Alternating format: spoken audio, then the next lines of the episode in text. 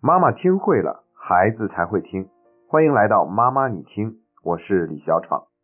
最近看到这样一则新闻：浙江金华金东区实验小学最近发布了两份公约，一份是针对给老师的，一份是写给孩子的。而且啊，这份公约所提倡的内容，最后居然上了热搜，成为大家热议的话题。那它的名字叫什么呢？叫做让家长告别检查作业。在写给老师的那份公约里面是这样说的。认真批改作业是每一位老师的基本职责。我们希望学生拥有这样的认识：检查作业是我自己的事儿，不是妈妈的事儿。从今天起，我们想改变家庭作业变成家长作业的现状，取消规定家长为孩子家庭作业签字的要求。在写给孩子的那份公约里面呢，他们则是这样说的：认真完成作业是每一位同学的基本职责。我们想改变这样的作业场景。妈妈在身边唠叨不停，爸爸在桌旁眉头紧锁。从今天起，给我一方书桌，给我一份安静，我会成为作业的主人。这真的是一则好消息。我知道有很多的家长呢，长期以来都是要给孩子写完作业以后签字的，以此来证明家里面呢对孩子的作业十分的重视，既督促过，又帮助过，还检查过。但这其实并不是一个应有的现象。我记得在暑假里面就曾经讲过。学校的教育正在越来越强势，并且入侵家庭教育。面对学校提出的越来越多的要求呢，家长不得不去进行配合，比如在写作业这方面，还有在预习、复习这方面，以至于呢，家庭教育原本应该承担的职责，反倒顾不上去做了。那家庭教育都应该做些什么呢？比如说做家务，锻炼孩子的生存技能，培养孩子的责任感。包括在接人待物、培养孩子的风度和教养这些方面，以及关心家人、培养孩子爱的能力这些方面，其实这些才是一个家庭氛围之中最需要教给孩子的。而我们现在呢，回到家就问什么时候写作业？作业写完了吗？作业写的不认真，把这几个错误的题再重新做一遍。这样的话，自然就跟孩子之间产生了很多的隔阂，因为我们做的事情原本就是学校老师该去关注的。在上一期节目里面，我提到说，跟日本导游聊天的时候，他讲了一句话，说经常管得太多太凶是一件挺不负责任的事儿，因为我们越界了，本来都是孩子应该自己做好的事儿，我们还在那里管，并且还需要一个高强度的管理，孩子才能做好。那这就意味着，一旦我们没管的时候，孩子是自己做不好的。所以说，我们正在让孩子变得越来越不能独立自理，越来越不能负责任。特别是在写作业这方面，我们管的也很多，最终呢却并没有起到一个好的效果，反倒是看看人家日本的国家，他们对于孩子写作业并没有那么多的关心，最后孩子也该把完成的作业都完成了，所以这一点很值得我们去反思啊。我们管了那些原本不应该我们家长管的事情，而且管的结果是越管越麻烦。就比如说这个写作业，本来呢这就是一个很容易影响到亲子关系的事儿。要不然孟子怎么会提倡易子而教呢？我们试想一下，每次孩子一回到家，我们就问他什么时候写作业，等写完了，我们还要帮他检查，出现错误了，我们就让他过来马上改正。这样的话，孩子怎么可能感觉开心呢？就像昨天呢，在我们的读书小组里面，有一个家长分享了一篇心得，他说孩子看了两场电影，又吃了一顿晚饭，在外面回来的时候都已经八点多了，过得那么潇洒，所以回家以后忍不住就问了一句。说什么时候写作业呢？没想到孩子一听就恼了，直接回了一句说你能不能不提这事儿？然后做家长的心里面也很憋屈，很生气。我无非就问了你一句，你至于那么顶撞我吗？好在这个妈妈呢，她正在学习，所以能够意识到自己的不足之处在哪里，还能够设想重新发生那个场景还可以有哪些新的选择。但是我觉得呀，可能我们那个时候无论说什么都不会得到孩子一个好声好气的回答。因为写作业本来就是老师该管的事情，而作为家长呢，我们那一刻应该提供的是一份关爱，而不是督促。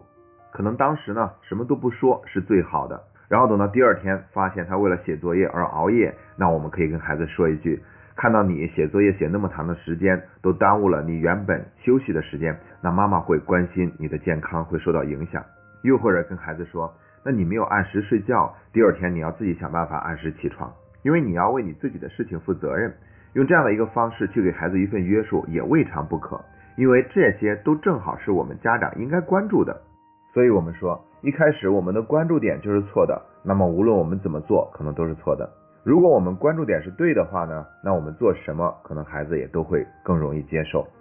其实我们想一想，那些家庭教育做得非常好的家庭啊，那些家长他们也并不是长着三头六臂，或者说是各种问题样样精通，而且他可能比我们大部分家长都要过得清闲悠哉多了，孩子却教育得很好。你真的是找一个问题向他请教，问他应该怎么办吧，他也未必能够答得上来。因为什么？因为在他的教育的过程中，这样的问题根本就没有出现过，所以也就不知道应该怎么办。老子不是说过一句话吗？叫做无为而无不为。如果我们非得要做点什么才能把一切都搞定，那已经不是最高境界了。最高境界是原本一切都挺好的，所以我不需要做些什么让它变好，一切都是最自然的状态。而我们家长呢，总是想多做些什么，做来做去，不但没有起到好的作用，反倒让亲子关系受到了损伤，跟孩子之间沟通遇到了更多的麻烦。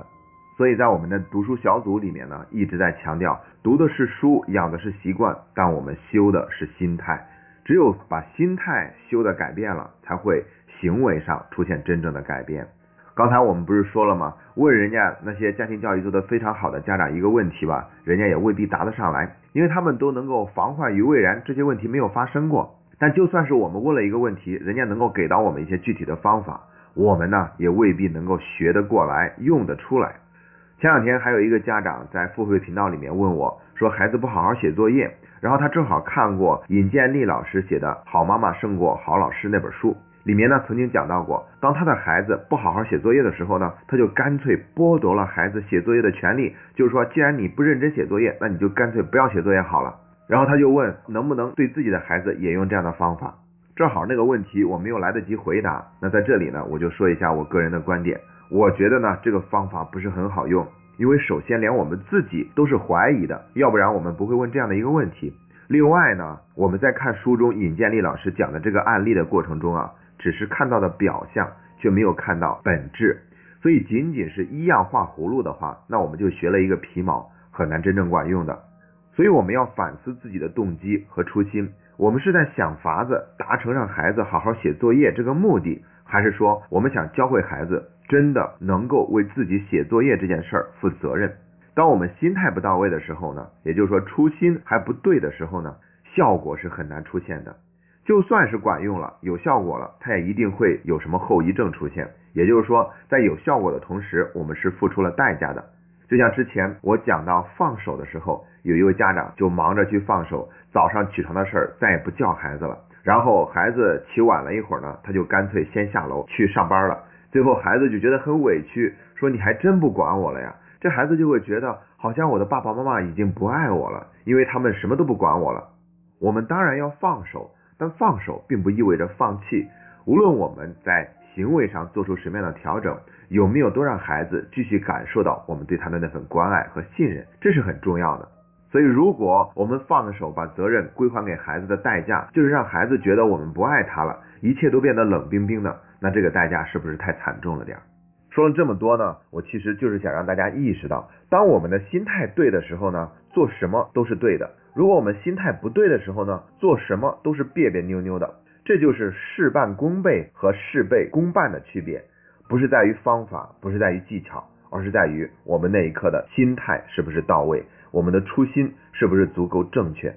而我们这个心态应该怎么样调整到位呢？它其实并不是件容易的事情。在我们这个教育行业里面呢，有一个课程就是专门进行转念的工作的，就是让我们不停的把自己的念头转换成另外一个。同时呢，还觉得它非常的合理，很愿意去转过去。但其实这个转念呢，并不容易，它需要进行科学的训练，不是一时半会儿能够讲清楚的。像妈妈你听这档节目，每一期十几分钟的时间，我们很难把心态跟方法的区别讲清楚，也很难把转念这个事情讲得足够明白。所以呢，现在随着 FCA 精进小组的组建，每周四我都会做一次关于读书会的直播。里面的内容除了讲一讲本周学习的那本书的具体章节，更重要的内容就是去讲怎么样去调整我们的心态，让我们有意识去树立这样的一个目标，而不是仅仅盯着方法去学习。这样的话，效果肯定是更差的。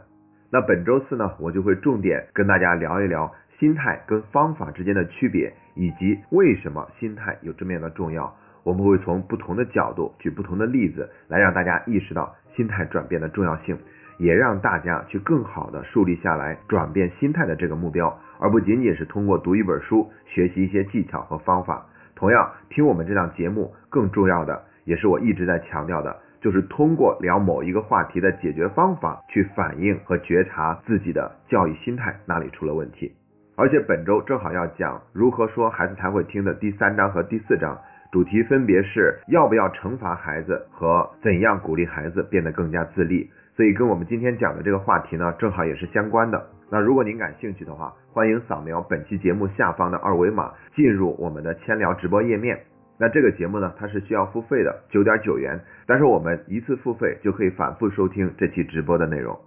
那最后呢，让我们再一次说回主题，我们今天讲的是让家长告别检查作业这样的一则新闻。希望这样的新闻呢能够越来越多，希望我们的家庭教育能够越来越退守到我们原本的职责范围之内，注意界限，去更好的支持孩子心灵的成长和独立自理能力的成长。而学校教育需要做的，就完全的归还给我们学校的老师去做吧，让我们素其位而行，各尽其责。